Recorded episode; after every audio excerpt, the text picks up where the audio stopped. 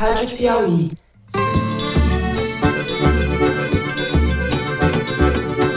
Olá, sejam muito bem-vindos ao Foro de Teresina, o podcast de política da revista Piauí.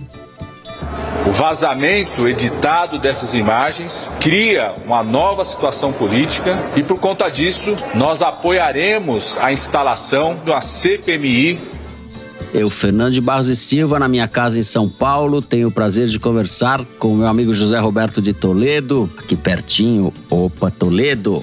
Opa, Fernando. Opa, Thaís. É preciso que os Estados Unidos pare de incentivar a guerra e comece a falar em paz. É preciso que a União Europeia comece a falar em paz. Thaís Bilenque, também em São Paulo. Salve, salve, Thaís Bilenque. Salve, salve. Então, mobilização popular, marchas, ocupações e latifúndio improdutivo faz parte da nossa existência. Bom, vamos sem mais delongas aos assuntos da semana. Gonçalves Dias se foi, não o poeta romântico que compôs a famosa canção do exílio em Coimbra, quando cursava a faculdade de Direito e sentiu saudades de casa, ou do país. Não estamos falando de Antônio Gonçalves Dias, mas do general Marco Edson Gonçalves Dias, que até a última quarta-feira era o ministro responsável pelo Gabinete de Segurança Institucional. Eu vou repetir: segurança institucional. O nosso Gonçalves Dias não gorjeia mais no Palácio do Planalto, porque imagens do 8 de janeiro o flagraram dentro da sede do governo em atitude, digamos assim, contemplativa, mais própria a um poeta do que a um general em serviço. O vídeo foi divulgado pela CNN Brasil e mostrou um senhor solícito orientando vândalos nas dependências do Planalto, como se fosse um guia turístico. Agentes do GSI foram flagrados oferecendo água e cercando de gentileza as pessoas que estavam ali para destruir a sede do governo federal. No lugar de Gonçalves Dias, assumiu interinamente o GSI, o secretário executivo do Ministério da Justiça, Ricardo Capelli, o mesmo que havia sido nomeado interventor para chefiar a segurança do Distrito Federal depois do 8 de janeiro. O flagrante do general poeta a passeio no meio da guerra dá combustível à instalação de uma CPI e aos enredos da extrema-direita, que quer jogar sobre o governo Lula a responsabilidade sobre a depredação a decisão de instalar ou não a comissão parlamentar de inquérito foi adiada para a próxima semana e caberá ao presidente do Senado, Rodrigo Pacheco. O Supremo Tribunal Federal, por sua vez, já formou maioria para acolher as denúncias da Procuradoria-Geral da República contra 100 invasores do 8 de janeiro. São os primeiros que devem se tornar réus neste processo. No segundo bloco, a gente vai falar de política externa. A viagem do presidente Lula à China começou pelo questionamento à hegemonia do dólar e terminou pelo comentário sobre a guerra da Ucrânia, quando disse que a decisão pelo conflito foi tomada por dois países, responsabilizando novamente a própria Ucrânia pela invasão que sofreu. Lula cobrou ainda dos Estados Unidos que parem de incentivar a guerra e comecem a falar de paz. As declarações do presidente foram amplificadas pela visita do ministro das Relações Exteriores da Rússia ao Brasil no início dessa semana. Sergei Lavrov usou uma aula que deu aos alunos do Instituto Rio Branco para acusar os países da Europa Ocidental de usar tática de propaganda semelhante à dos nazistas na Segunda Guerra. O mesmo Lavrov disse no Itamaraty, ao lado do chanceler brasileiro, que a Rússia e o Brasil partilham a mesma visão sobre o conflito. O governo dos Estados Unidos reagiu dizendo que as posições do presidente brasileiro são, abre aspas, profundamente problemáticas. O porta-voz do Conselho de Segurança Nacional da Casa Branca criticou de forma dura o posicionamento do Brasil, afirmando que o país está repetindo a propaganda russa e chinesa sem olhar para os fatos. A gente vai discutir o que está em jogo nesse imbróglio e qual é o jogo de Lula neste tabuleiro. Por fim, no terceiro bloco, vamos tratar das recentes manifestações do Movimento dos Trabalhadores Rurais Sem Terra durante o que eles chamam de Abril Vermelho. O MST ocupou várias fazendas pelo país e sedes do INCRA em sete estados. Só em Pernambuco, mais de duas mil famílias invadiram oito áreas na região metropolitana de Recife, na Zona da Mata, no Agreste e no Sertão. Uma das áreas ocupadas, em Petrolina, pertence à Embrapa. O MST argumenta que são terras improdutivas do poder público ou de empresas falidas ou com irregularidades tributárias. O Abril Vermelho e as ações do MST dão material para que a direita e o agro reciclem o discurso do caos no campo e da ameaça comunista no país. É o que temos, já dizia T.S. Eliot, que abril é o mais cruel dos meses. É isso, vem com a gente.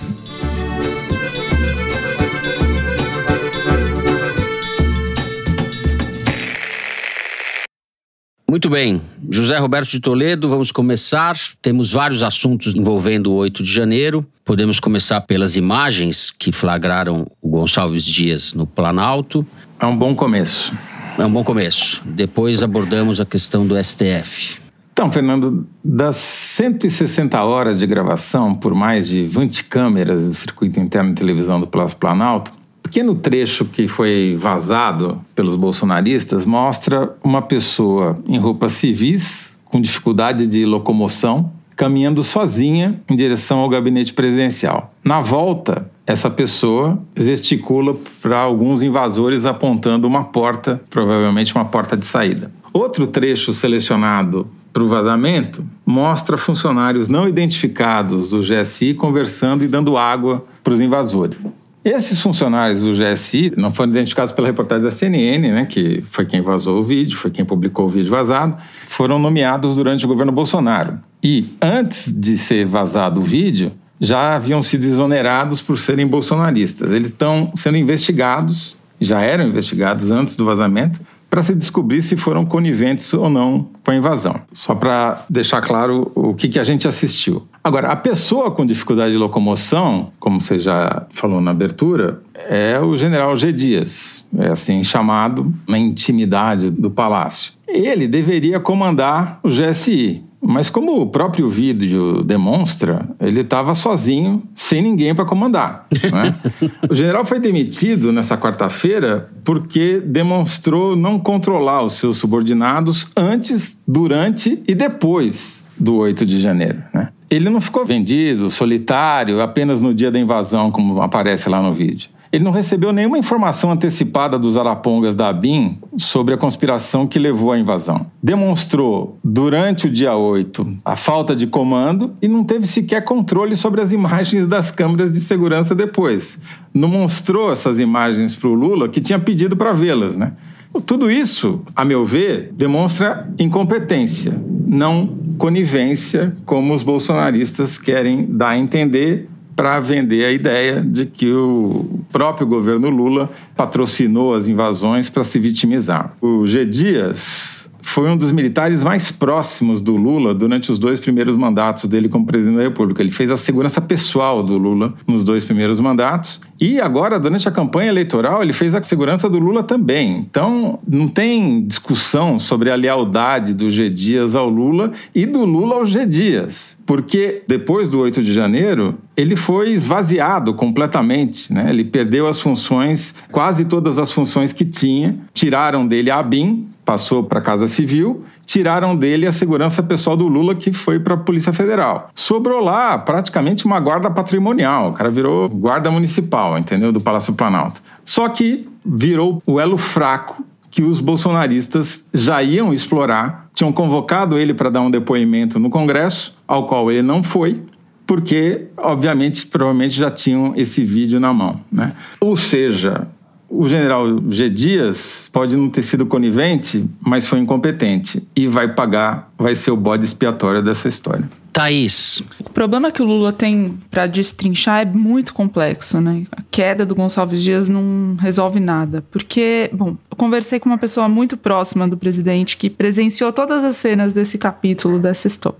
Quais são os fatos? Os fatos são, primeiro, o general disse para o Lula, e isso essa pessoa me confirmou, e ele disse mais de uma vez para o gabinete do presidente da República, que não existiam essas imagens do corredor que leva para o gabinete do presidente da República. Disse que a câmera não tinha, tava, tinha sido quebrada e não tinha tido essas imagens. Mas as imagens existiam, foram entregues à Polícia Federal e foram seletivamente vazadas. Aí o próprio Gonçalves Dias vai para Globo e dá uma entrevista na qual ele diz em primeira pessoa que ele ele mesmo entregou o pacote completo para as autoridades e diz completo, querendo incluir as imagens que levaram à sua queda. Aí a Polícia Federal, para o Globo, diz em off que conhecia sim essas imagens que mostram ele circulando no corredor do gabinete presidencial, mas não reconheceu Gonçalves Dias. A Polícia Federal, que já prendeu centenas de pessoas no país inteiro, anônimos, por reconhecimento facial e outras técnicas de investigação, alega que não identificou o Gonçalves Dias nessas imagens. Bom, os auxiliares do Lula dizem que o Gonçalves Dias só pode ter sido traído e que ele não traiu Lula. Que seus subordinados devem ter sonegado essas imagens ao presidente, mas entregaram tudo à Polícia Federal, porque sonegar informação para a Polícia Federal pode ser enquadrado como crime, sonegar para o presidente, não necessariamente. Bom,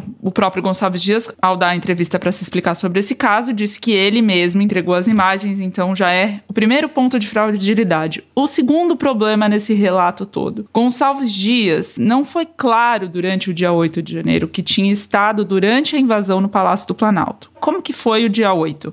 O Flávio Dino, quando começa a invasão, vai para o Ministério da Justiça e o Ministério da Justiça tem uma janela ampla no gabinete do ministro que dá para a Praça dos Três Poderes. Então, Flávio Dino vai para o gabinete dele e outros ministros começam a chegar e vão para o Ministério da Justiça. O Alexandre Padilha, que é ministro de Relações Institucionais, o Marco Aurélio Santana Ribeiro, que é o chefe de gabinete do Lula, o Marcola, também vai para lá. O Gonçalves Dias também vai para lá. O José Múcio Monteiro, que é ministro da Defesa, também vai para lá. Lá forma-se um QG do golpe, vamos chamar assim, ou do antigolpe, no Ministério da Justiça. E todos eles passam a tarde vendo da janela e pela televisão o que está acontecendo e no telefone, dando ordens, tomando providências, fazendo o que dava para ser feito. O Gonçalves Dias, em algum momento, sai durante a tarde do Ministério da Justiça e vai até o Palácio do Planalto, que são aquelas imagens que vazaram. Mas ele faz isso de uma forma discreta de modo que algumas das pessoas que estavam no Ministério da Justiça nem percebem que ele saiu. Tudo bem que tinha um trânsito de gente o tempo inteiro, assessores entrando e saindo, não é que as pessoas estavam lá numa sala, numa mesa redonda, alguém levanta e fica um buraco na mesa. Mas, de qualquer forma, ele faz isso de uma forma que passou despercebida por algumas dessas pessoas que estavam lá. E depois ele volta, ele é o primeiro a entrar no palácio junto com o Marcola, chefe de gabinete, às 5h45 da tarde. Eles são os primeiros a entrarem no palácio depois que a invasão termina e começam já registrar o que tinha acontecido. E ele ainda assim não deixou claro que ele tinha estado lá durante a tarde. Então, de novo, há problemas de comunicação aí e o palácio e o gabinete do Lula mantém a confiança nele, dada essa relação de, de décadas, né? Mas são problemas muito graves e complexos que têm que ser destrinchados a partir de agora, porque a história tem um monte de buraco que precisa ser preenchido para ser esclarecido. Esse episódio aumentou a chance de que vai sair uma CPI, certo? Praticamente inevitável. Praticamente o governo inevitável. já está até mudando de conversa sobre a CPI. É, assim, a CPI ia sair. Ia sair sem esse episódio. A oposição já tinha as assinaturas, já tinha todos os requisitos necessários. O Rodrigo Pacheco, presidente do Senado, que era quem deveria instalar a CPI, estava retardando o quanto podia, alegou viagem aqui, problema ali e tal, adiou a abertura da sessão do Congresso essa semana. A CPI ia ser instalada. O que mudou foi que o governo decidiu tentar ter controle sobre a CPI, indicar gente, pra cima, como eles falam, em vez de ficar reféns que eles estavam fazendo até quarta-feira de manhã. Né? Dá tempo, essa formação dos blocos do Lira e o bloco do MDB e do Republicanos dá direito a cadeiras que podem ser preenchidas por gente mais afinada com o Palácio do Planalto, mas o governo deixou a corda esticar, né, para tomar alguma iniciativa em relação a essa CPI. Vale a pena rememorar, Thaís, você vai lembrar talvez melhor do que eu, no dia da invasão, dia 8 de janeiro, já se começou a falar em CPI. E as primeiras manifestações de petistas eram a favor da CPI. E em menos de 24 horas a conversa mudou 180 graus, porque o governo, provavelmente por causa do Lula, falou que era uma má ideia, porque ia paralisar o governo, não ia falar de mais nada, só ia falar dessa CPI e, portanto, vamos ser contra a CPI. Ou seja, essa estratégia que se mostrou equivocada pode ser colocada na conta do Lula. É, de qualquer forma, quando o governo tem esse temor, ele tem razão, porque um fato dessa natureza, que é, foi produzido, forjado e alimentado durante meses pelos bolsonaristas no QG do Exército lá em Brasília, etc., vai dar margem agora para discursos, vídeos que eles vão espalhar pela internet, falas da CPI, eles vão recortar como eles querem e vão criar jurava que eu não ia falar essa palavra, mas a narrativa, sua própria narrativa, vão criar uma realidade paralela, voltar a ela. Não tem dúvida de que vai acontecer isso. Eu não vejo muito como o governo pode reduzir danos, eu acho agora.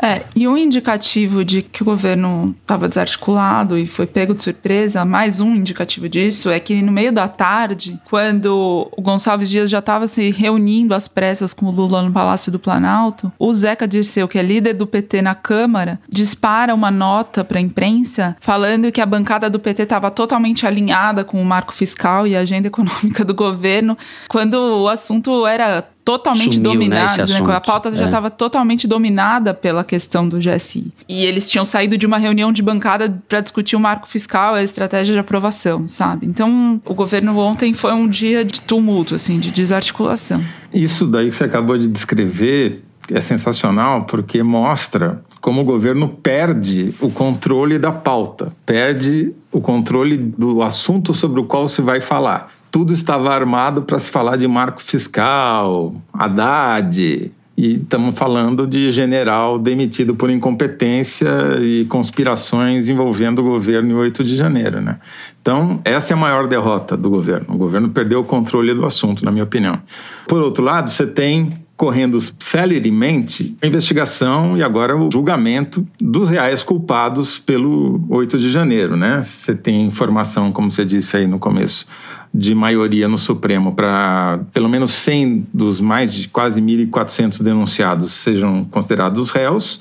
Isso vai ser um pipinaço para o Supremo, porque eles não têm condição de instruir processo para 1.400 pessoas. São os primeiros 100 e todos esses estão presos, né? É, mas Até eles agora. vão ter que, é, senão vai paralisar tudo, então estão até discutindo um jeito de que para tocar esse julgamento, talvez usem juízes de primeira instância para fazer a instrução do processo, ou seja, colher os depoimentos, etc., mas mantendo o julgamento no Supremo para evitar que você tenha cada juiz uma sentença, né? E que você tenha gente que cometeu o mesmo crime recebendo punições diferentes. De qualquer jeito, vai ser um processo longo, trabalhoso, que vai correr em paralelo com a CPI e vai disputar com a CPI a atenção e, com o perdão da palavra, a narrativa sobre o 8 de janeiro. É isso. O senador Sérgio Moro já está toda no Twitter, bombando, falando, acusando o governo, etc. Eu tinha uma outra coisa para falar que, que talvez você pudesse dar um palpite. A pergunta que sobra agora é o que, que vai acontecer com os escombros do GSI, né? Porque já estava esvaziado, perdeu o comandante, botaram o coringa do governo, que é o Capelli, lá. Acho que talvez um efeito positivo dessa história toda, sem querer ser poliana, mas já sendo, é acabar com o GSI. Né? Perdeu a função, e isso vai ajudar a desmilitarizar o Palácio Planalto, que é um processo que vem se acumulando já há vários governos. Não começou com o Bolsonaro, já vinha de antes, cada vez tinha mais militares dentro do palácio.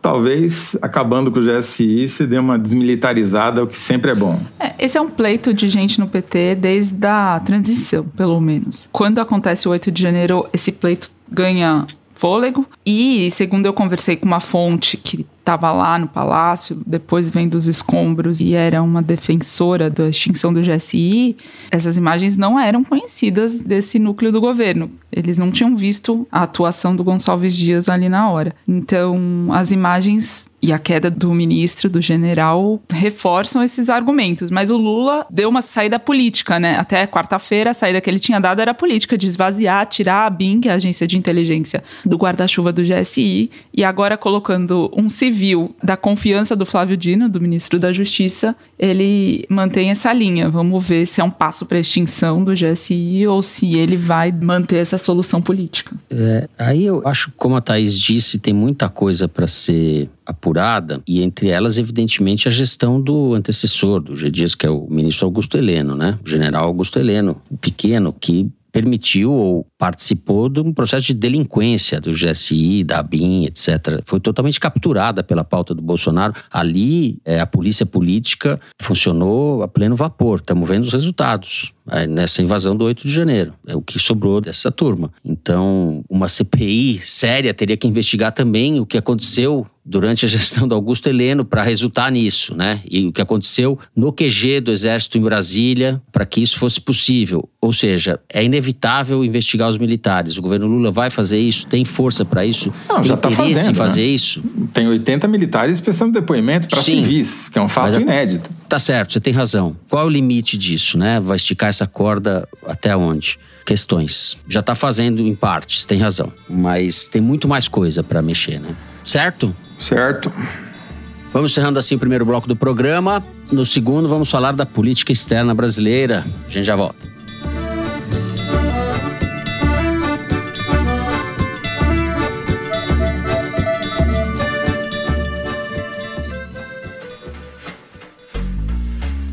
Na revista Piauí de abril, João Gabriel de Lima descreve um intercâmbio crescente entre partidos da direita radical pelo mundo, e o bolsonarismo está nesse mapa. Olavo Amaral fala sobre a sensação incômoda e fascinante causada por novos modelos de inteligência artificial, como o ChatGPT, e lembra que é preciso refletir sobre o que está do outro lado. João Batista Júnior relata como os aplicativos de encontros estão facilitando as maratonas sexuais à base de metanfetamina, chamadas de chemsex. E a magnífica história de uma puta senhora, na reportagem de Angélica Santa Cruz. No papel, no celular ou no computador, assinante Piauí lê esses e outros textos com exclusividade. Saiba mais em revistapiauí.com.br.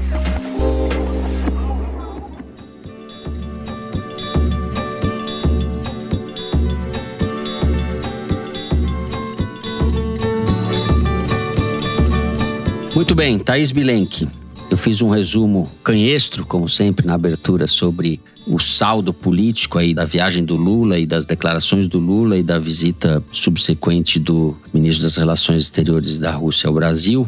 Tudo isso indica o quê? Não parece que o Lula tenha falado que tenha sido um deslize, é, como muita gente está dizendo. Qual é a sua interpretação? O que você apurou sobre isso? Eu, eu vejo que ele caiu em contradição porque você não pede para ser mediador de um conflito, né? Você é pedido. Você ganha confiança, você tem confiança de ambas as partes e inspira esse papel para que as partes queiram que você faça essa mediação. E para ter confiança de todas as partes, você não sai apontando o dedo, responsabilizando um lado ou uma terceira parte, como no caso dos Estados Unidos e da Europa. Então eu acho que o Lula teve um problema de escolha, né? Se ele queria ser um mediador ou um ator de, que defende seus próprios interesses, ambos são válidos, mas de alguma forma você fazer essa escolha. Eu conversei com a Laura Weisbich, que é pesquisadora na Universidade de Oxford, na Inglaterra, e estuda relações sul-sul, como chamado, né? Esse sul global é um conceito geopolítico, não geográfico. Ela estuda isso há mais de uma década, tem doutorado e pós-doutorado nesse tema. Bom, segundo ela, tem um erro de cálculo estratégico do Lula, do governo, de vocalizar demasiadamente a posição autonomista do governo brasileiro. Poderia dizer uma ou duas vezes que busca autonomia né, em relação a esse conflito, mas ao insistir nessa posição, ele acaba passando do ponto. O Brasil, segundo ela, teria muito mais a ganhar ao escolher outras batalhas diplomáticas, né?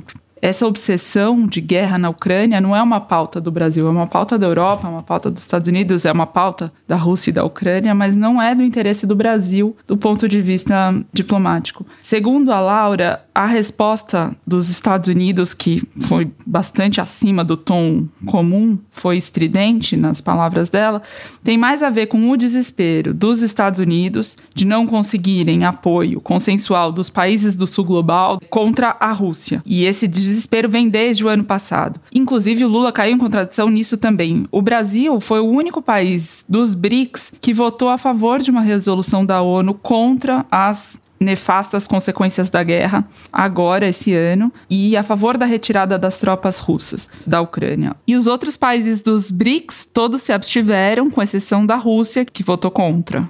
E, sob Bolsonaro, em setembro do ano passado, o Brasil se absteve numa resolução da ONU sobre a anexação de quatro regiões da Ucrânia pela Rússia. E aí, os Estados Unidos, o Ocidente, a União Europeia, jogam, nas palavras da Laura Weisbich, com o binarismo. Então, se você não está comigo, você está contra mim. E aí, para ela, no entendimento dela, o Brasil erra ao não mudar de assunto. É, quanto mais se imbrica nesse conflito, mais desgasta a sua imagem e perde tempo em vez de dedicar esforço para agendas mais positivas, sendo que o Brasil, quando Lula assume, tem uma boa vontade do mundo em relação a ele e o Brasil teria muito mais a contribuir com a pauta de mudança climática, Amazônia, biodiversidade, outros vários assuntos de interesse internacional que o Brasil poderia tirar mais benefícios do que a pauta da guerra da Ucrânia. José Roberto, o Lula está onde sempre esteve?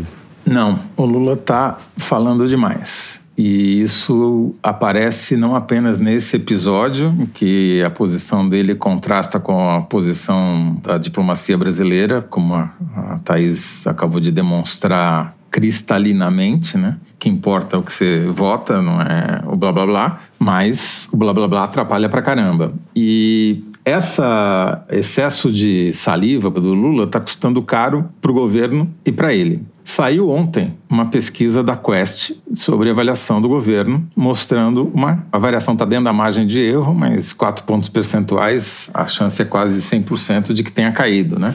Então, a avaliação do governo, que consideram o governo positivo, passou de 40 para 36, e o que acham a avaliação do governo negativa subiu de 20 para 29. O saldo ainda é positivo, né? 7 pontos, mas perigosamente se aproximando do empate técnico entre o positivo e o negativo. Mas o que eu destaco nessa pesquisa foi que a, a imagem do Lula é que sofreu a maior queda. As pessoas perguntadas, indagadas, que acham sobre o desempenho do Lula como presidente, a, os que aprovam desempenho caiu de 65 para 53, isso de fevereiro para cá. É muito rápida essa queda e esse desgaste. E isso, a meu ver, está diretamente associado à economia. Então, se ele falou demais e falou nessa questão da guerra da Ucrânia, o que está pegando mesmo para as pessoas é o bolso. E no bolso e também na boca, né? Nada pegou mais do que a história inacreditável dos 50 dólares, das remessas até 50 dólares pela internet. A pesquisa pergunta quais foram as notícias, se as pessoas ouviram notícias negativas sobre o governo.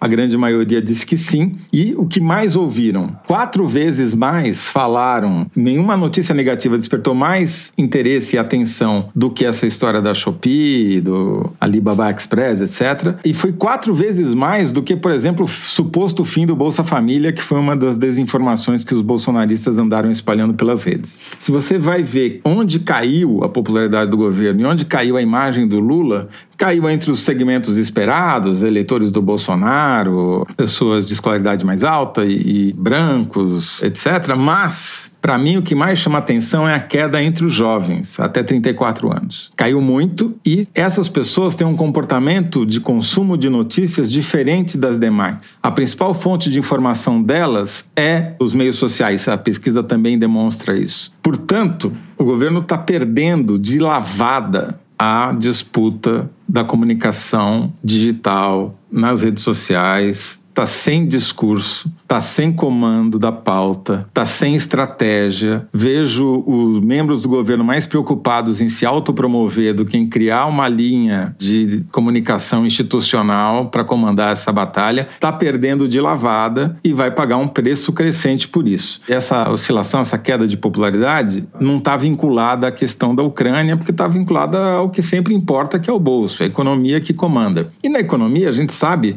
vai demorar para ter efeitos. O governo, por enquanto, está tentando fixar as regras do jogo, nem começou o jogo ainda. O jogo vai ser quando começar a tirar benefícios fiscais aí desses setores que não pagam imposto direito, etc. E vai ser uma briga muito dura. Agora, talvez, e apenas talvez, é uma hipótese, essa obsessão do Lula com a guerra na Ucrânia seja também pelo aspecto econômico, pelas consequências econômicas que a guerra provoca de dificuldades para a economia mundial e dificuldades para os países que perdem com ela, né? E aí talvez o Brasil se enquadre numa delas. Mas essa é uma hipótese que jamais justificaria a quantidade de bobagens que o Lula falou sobre esse assunto. Eu acho isso também, e como a Thaís disse no começo, você não se coloca como mediador. O Brasil não tem a menor condição de mediar esse negócio, essa é a verdade. Né? É, tá longe, não tem peso suficiente, é um exercício do Lula bastante devaneio, me parece. E eu, reputo, só queria terminar falando disso, é bastante ofensivo o que ele falou, né? Porque ele se colocou quase como um lobista do Putin nesse caso. O chanceler russo vem aqui e fala que o Brasil e a Rússia têm visões semelhantes diante dos fatos. A gente está vendo o que é essa guerra. A gente sabe quem invadiu. Tudo bem, você pode falar recuando e recuando, falar da OTAN, dos Estados Unidos. Sempre tem uma questão complexa de geopolítica, etc. Eu não estou tirando isso da análise, mas quem invadiu objetivamente outro país foi a Rússia, né? E está provocando esse estrago, essa tragédia humanitária de proporções gigantescas. E o Lula vem, parece que ele está governando para setores do PT nesse momento, né? Vem e fala um negócio desse. Eu acho bastante grave esse sinal que ele deu, embora a política externa brasileira, as decisões, as votações não acompanhem esse posicionamento dele, né? Mas, enfim, tenho dificuldade de entender e temo que não seja um deslize, sabe? Ele tem acumulado deslizes, né? Essa semana teve pelo menos mais dois. Ele falou que não existe videogame para falar de amor nem de educação, só para ensinar a criançada a matar tomou paulada até do Felipe Neto, com razão. Do filho Depois dele. Depois foi falar de saúde mental e, putz, só falou bobagem, né?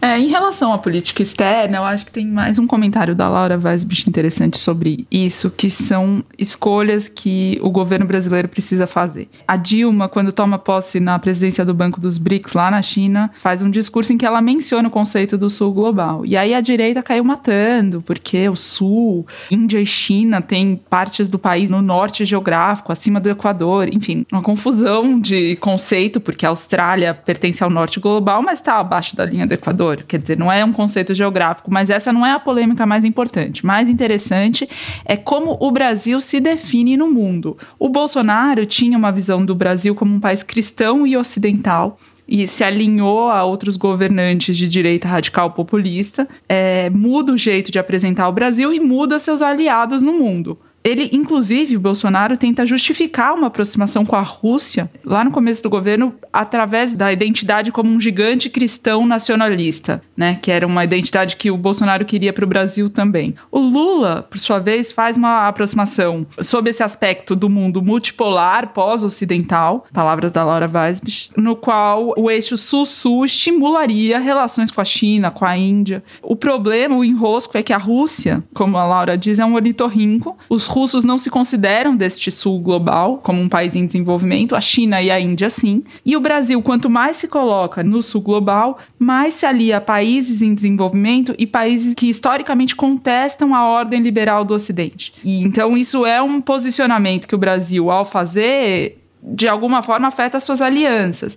O Brasil poderia se definir, por exemplo, como parte do Ocidente periférico, no conceito que a Laura traz. É um debate antigo já da diplomacia brasileira, inclusive dos partidos, né? Era um debate claro entre PT e PSDB quando a polarização no Brasil se dava entre esses dois partidos. A tese da Laura é que a lente sul-sul nunca foi excludente. Tem outras características que poderiam nos aproximar com outros países, inclusive o fato de estar nas Américas nos aproximaria dos Estados Unidos. Então, o Lula, o presidente do Brasil, o governo brasileiro também tem que ter clareza de como ele se coloca no mundo para aprimorar, estreitar suas alianças ou, ao contrário, se afastar de alguns países. Mas isso tem que ser pensado, não pode ser feito da boca para fora. Ouvindo a Thaís falar, eu lembrei agora que na década de 80 existe uma revista em inglês chamada South, que era justamente para pegar essa região do mundo que não é o sul geográfico, mas o, o, tal sul do poder de decisão. Né?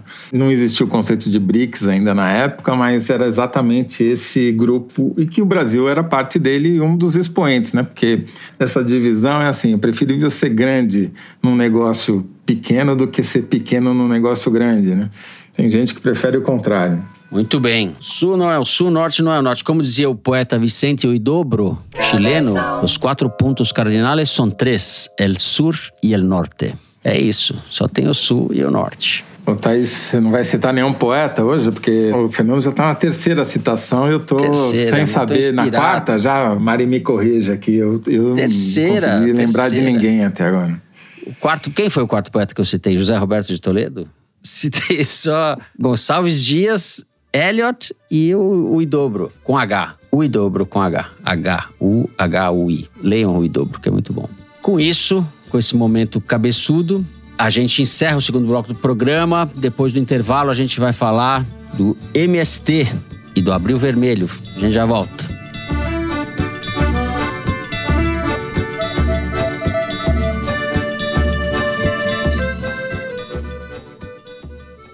Oi, eu sou a Branca Viana e eu tô aqui para te convidar a ouvir o episódio dessa semana do podcast Rádio Novela Apresenta. Uma das histórias é sobre o Chat GPT. E eu sei, talvez você nem aguente mais ler ou ouvir nada sobre as maravilhas do Chat GPT. E é justamente por isso que eu acho que você deveria ouvir esse episódio. A outra história é sobre uma carona arriscada na Transamazônica no caminho para Anapu, no Pará.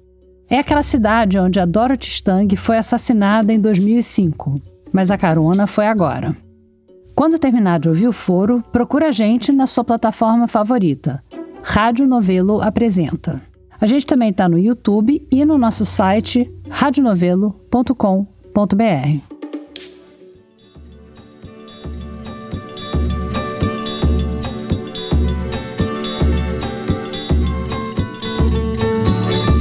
Muito bem. José Roberto de Toledo, abril não acabou, mas o abril vermelho sim, é o que você estava me dizendo antes de entrarmos no ar. A gente teve esse mês de ofensiva do MST, ocupando várias áreas, sedes do INCRA, né?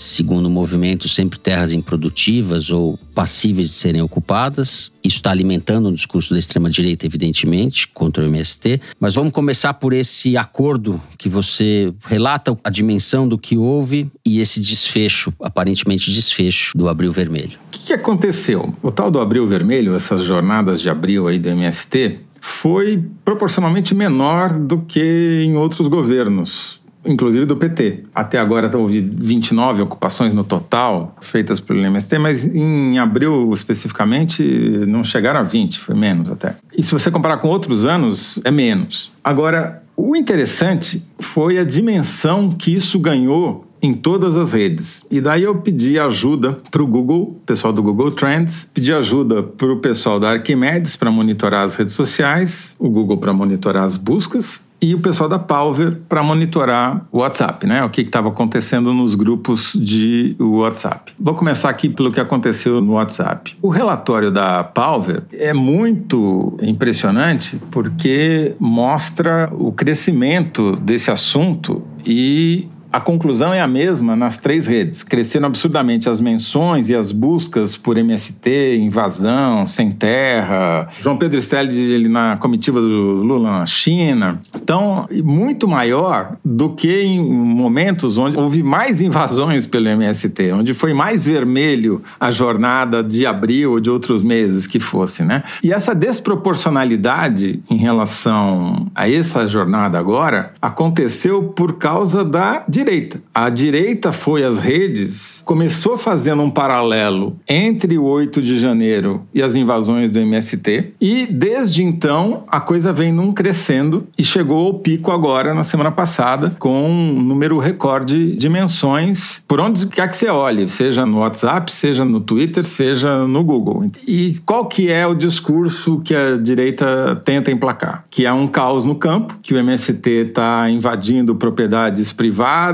tosqueando o boi no pasto, que está fazendo churrasco das plantações, enfim, dizendo que o governo está perdendo o controle sobre a segurança no campo e que eles vão reagir. E vão reagir porque não dá para confiar na justiça. E aí pega a ida do Stedley para a China na comitiva do Lula para dizer, olha que absurdo, o cara tá lá com dinheiro público, bancado pelo Lula, etc, etc. Então, a direita está usando essa jornada do MST como ponta de lança para fazer barulho nas redes, enquanto não tem a CPI do G Dias para manipular. É quase um abril verde e amarelo, né? É, sim, de alguma maneira sim. Segundo o Google Trends, Agora aconteceu, nessas últimas semanas, o maior nível de interesse pelo MST nos últimos 18 anos. O segundo maior nível de interesse só perde para 2004, também coincidentemente começo do primeiro isso mandato direita, do, né? do Lula, né? Não, isso no geral, interesse geral na rede, quer dizer, número de buscas por Eu MST. sei, mas, é, dizer, mas isso, esse número geral está alimentado pela direita. Então, os números do Google não dá para você diferenciar quem está buscando. Você não tem elementos para dizer isso, né? Mas as outras redes vão mostrar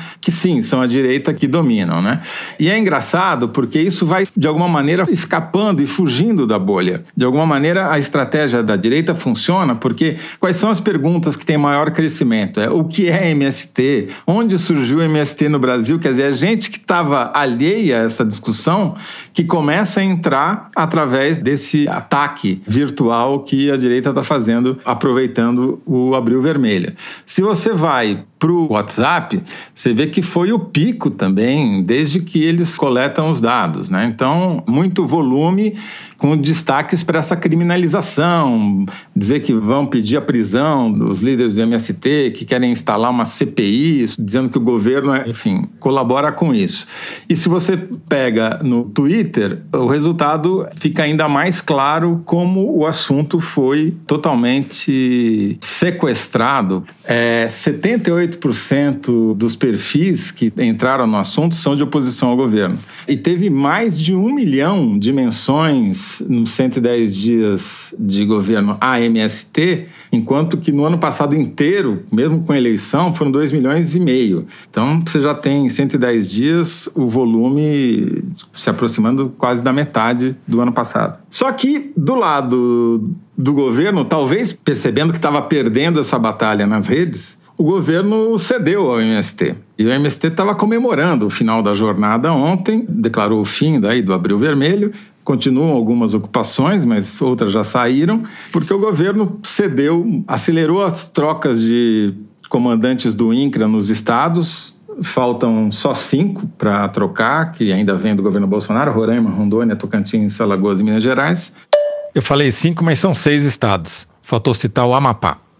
E, mais importante, reabriu o processo de vistoria das terras para fins de reforma agrária, que estavam paradas durante todo o governo Bolsonaro. Sem você fazer a vistoria, ou seja, sem você identificar que uma área pode ser objeto de reforma agrária, seja porque é improdutiva, seja porque teve trabalho análogo à escravidão, seja porque não paga tributos, tem N motivos, você não consegue iniciar o processo de assentamento. E você tem dezenas de milhares de famílias acampadas ainda no país. Então, o governo ontem prometeu isso, tem encontro hoje do Haddad com líderes do MST, a presidência deslocou um outro ministro, secretário-geral da presidência da República, para participar do processo. Tem foto do Lula ontem com liderança do MST. Enfim, o governo cedeu ao MST e o MST está comemorando as jornadas de abril, que, embora menores, alcançaram essa grande repercussão e, de alguma maneira, até pela repercussão que a direita fez contra o movimento, acabou ajudando a que eles conseguissem os seus objetivos. Muito bem.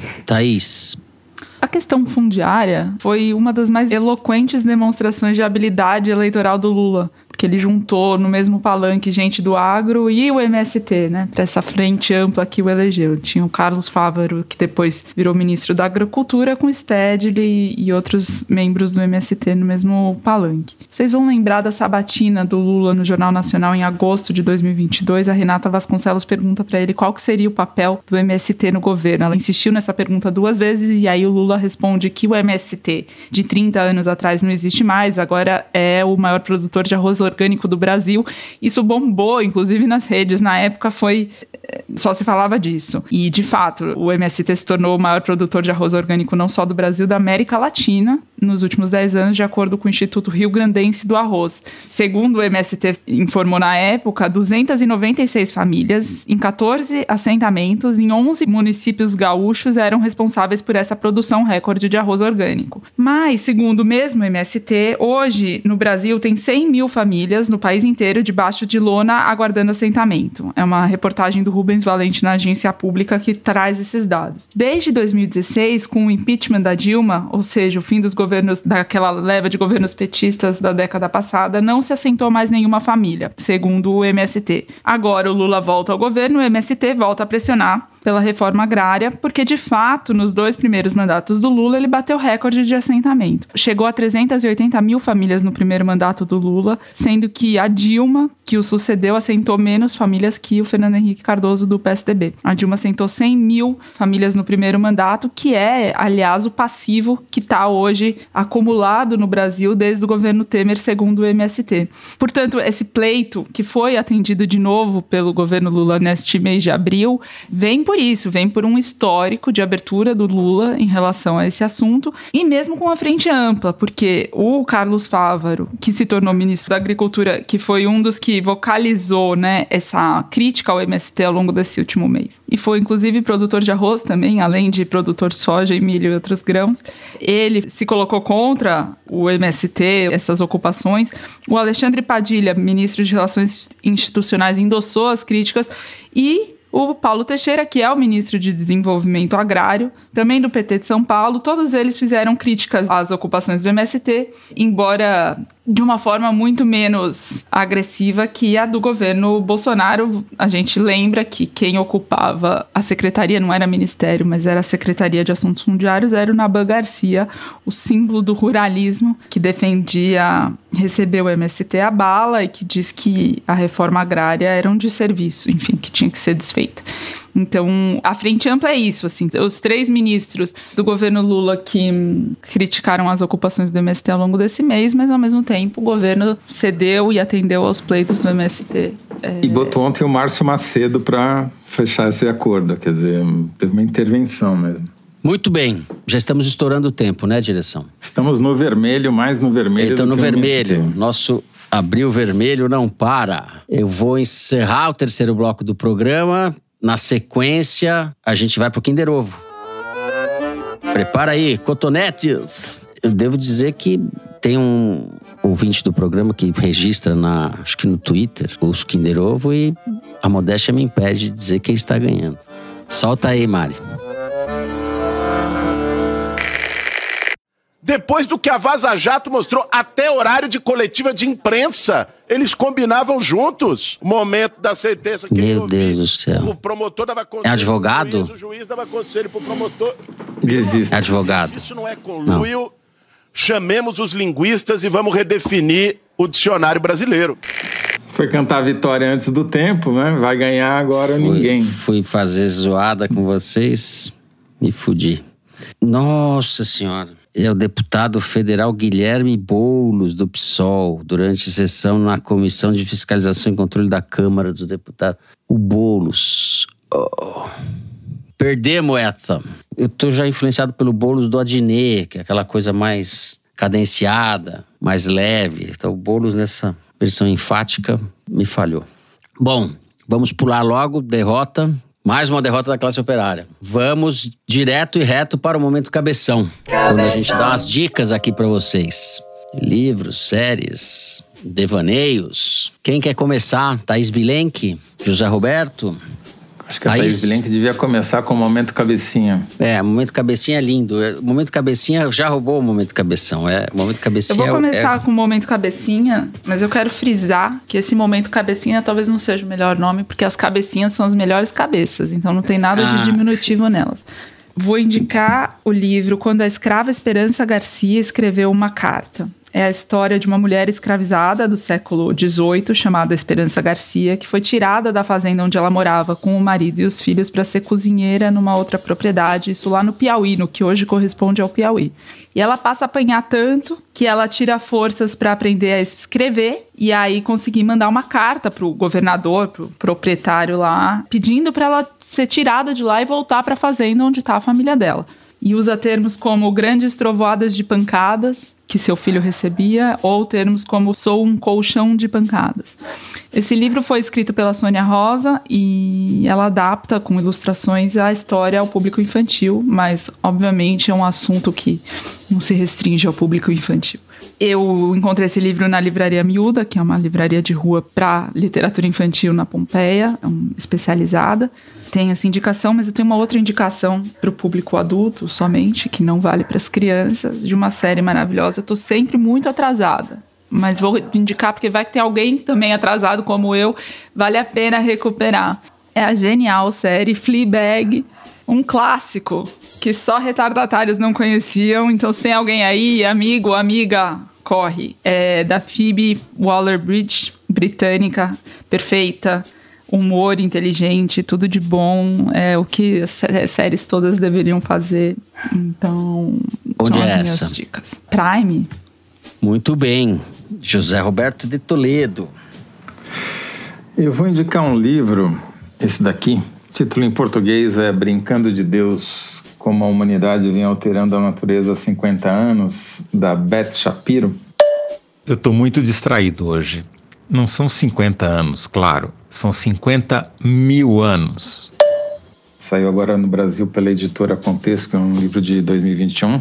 A Beth Shapiro é uma bióloga, é uma das pesquisadoras mais importantes na área de biotecnologia, principalmente de DNA antigo. Ela tem um livro que foi best-seller nos Estados Unidos, que é How to Clone a Mammoth, como clonar um mamute, né? Foi best-seller lá e depois lançou esse outro que em inglês, eu gosto mais do título em inglês, que é Life as We Made It porque o livro tem duas partes, conta como a humanidade vem refinando e redefinindo o que é a natureza. Na primeira parte ela faz todo esse histórico, desde o neolítico, passando até os dias de hoje, de como foram evoluindo as técnicas de intervenção da humanidade no mundo. E na segunda parte adota um tom mais polêmico sobre os organismos geneticamente modificados. Eu não vou dizer que ela chega a fazer uma defesa, mas ela tem uma posição bem mais moderada sobre a crítica a esses mecanismos e ela mostra como, na verdade, a gente já come uma série de coisas que foram modificadas pelo ser humano, sejam com a modificação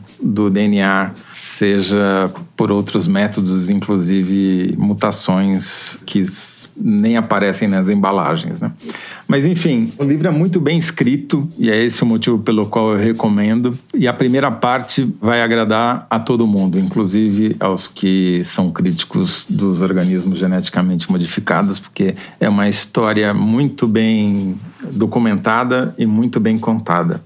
Vou recomendar também uma série está na AMC, chama Lucky Hank. E é com o Bob Odenkirk, que foi o Better Call Saul, o ator principal do Better Call Saul, e que trabalhou também no Breaking Bad, o papel de um advogado que ficou icônico. E ele faz o papel de um professor universitário numa cidade do interior dos Estados Unidos, numa universidade sem muito prestígio, em crise. E é meio uma comédia, meio um drama. Os atores são muito bons e o roteiro pode parecer uma comédia no começo, mas o, o roteiro tem várias camadas de interpretação. Estou gostando cada vez mais a cada capítulo novo que eu assisto. A definição é humor ácido. Humor ácido, muito bem. Acho que é humor doce. Bom, eu vou fazer duas indicações brevemente. A primeira delas é uma peça que eu li ontem, ontem, que chama O Abacaxi, da atriz, que é humorista, atriz, roteirista e dramaturga Verônica Debon. Essa peça que foi escrita por ela estreou em 2017 no CCBB, no Rio, se eu não me engano, mas só foi publicada agora. É um lançamento da editora Claraboia, que é uma editora pequena, muito simpática. São vários esquetes sobre relacionamentos amorosos, feita com muito engenho, muita graça e, sobretudo, muitas verdades. É uma peça divertida e bem incômoda para os adeptos do matrimônio, das ciladas do amor. Todos nós.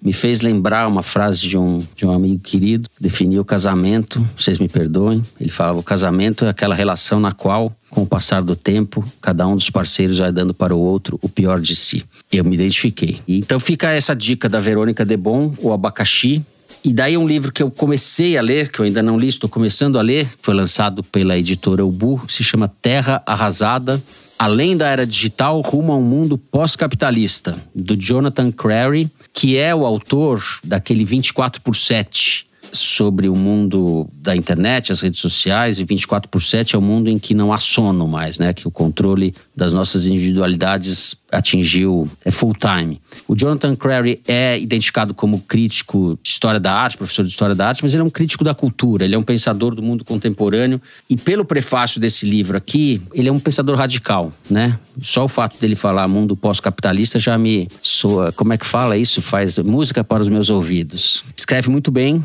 são três capítulos, três longos capítulos, e fica a dica então do Jonathan Crary e do abacaxi. Este mundo é um abacaxi. É isso. Com esse ânimo todo, vamos terminando o momento cabeção. Vamos terminando o momento cabeção e passar direto para as cartinhas, para o momento cabeção dos ouvintes, que é o verdadeiro momento cabeção, é o Correio Elegante. Vamos lá, eu vou começar com uma mensagem do Lucas Azevedo Teixeira. Ele diz o seguinte: Querides do Foro, este final de semana, minha amada Thaís e eu faremos comunidade com Flora Miguel e o pequeno Lulo brasileiro Francisco. Um clima de comunhão embalado ao som do foro, que depois de uns quatro anos, ouviremos enfim reunidos. Dê uma moral para esse grupo de amigos separados pelo Atlântico, mas reunidos em espírito e em audiência. Sabemos haver tanto mar e ser preciso navegar, mas ao lado de amigos tão queridos, a festa será bonita, pá. Se possível, ler com sotaque luso, por favor, inspirado na música Tanto Mar, de Chico Buarque. Muito obrigado. Saibam que sou um entusiasta e admirador do jornalismo do Foro e da Piauí, cuja assinatura é uma herança em vida do meu padrasto. Beijos. Não falei em português de Portugal. Deixa pra Thaís falar. Ele ainda estou o Chico que vai ganhar finalmente o Camões em Portugal. Sim, essa segunda-feira. Então tá tudo bem apropriado. É. Mais um poeta, mais dois poetas, né, citados nesse programa, é um recorde absoluto. Mas, exato, Camões e Chico Buarque, exato. Bom, vou ler aqui a cartinha que a Mari me mandou. Finalmente virei uma ouvinte internacional do foro e sei que minhas chances de ser lida aumentaram exponencialmente, pois tenho ouvido vocês de Oslo e ouvi o episódio 246 diretamente da ponte entre Malmo, Suécia e Copenhague, Dinamarca. Difícil ficar mais internacional que isso. Queria muito mandar um abraço pro meu pai Marcelo, pra Manuela, pro Gus e pra Fê, esperando que um correio elegante acabe com o hiato dela de foro. A saudade já tá gigante. Outro abraço para vocês, mas em especial pro Fernando, que foi minha dupla no beach tênis e parceiro de jogo no código secreto da virada do ano. Hum? Ah. Não, não, explica direito essa história aí. Quem é a carta? Obrigado pela companhia semanal e por me manter pelo menos um pouco ligada no Brasil. Com saudade, Eduarda Mansur. Ah, que incrível! Muito bom, Eduarda. Que código secreto é simpática. é esse? Código secreto é um joguinho, como era o War, é um, você tem que adivinhar as palavras. É um jogo que joga dois grupos. A gente hum. passou o Réveillon, Marmanjos, jogando Código dizer, Secreto, que é um jogo ótimo. passou o Réveillon, Thaís, é, fazendo Código Secreto. Daí, uma semana depois, deu 8 de janeiro. É, é curioso isso, né? Devo dizer a vocês que eu arrasei no beach tênis. E eu Eduarda e outras pessoas arrasamos no Código Secreto. Código Secreto você ia gostar, Zé. Você ia gostar. É um jogo... Tem a sua G cara. Dias também, adoro. Eduarda, um beijo. Achei demais a sua carta. A Mari me passou um tweet para iniciar uma nova campanha do Foro de Teresina. A Nath Arantes postou o seguinte: Vou fazer um tutorial no WhatsApp de como seguir e ouvir podcasts para minha mãe poder ouvir o Foro de Teresina. Então a gente vai começar agora a campanha Ensine sua mãe a ouvir o Foro. Né? Siga o tutorial da Nath Arantes. Mas eu, já que estamos falando de tweet, eu queria citar um outro tweet aqui em homenagem ao Fernando, que é o seguinte: Meu nome é Alexia.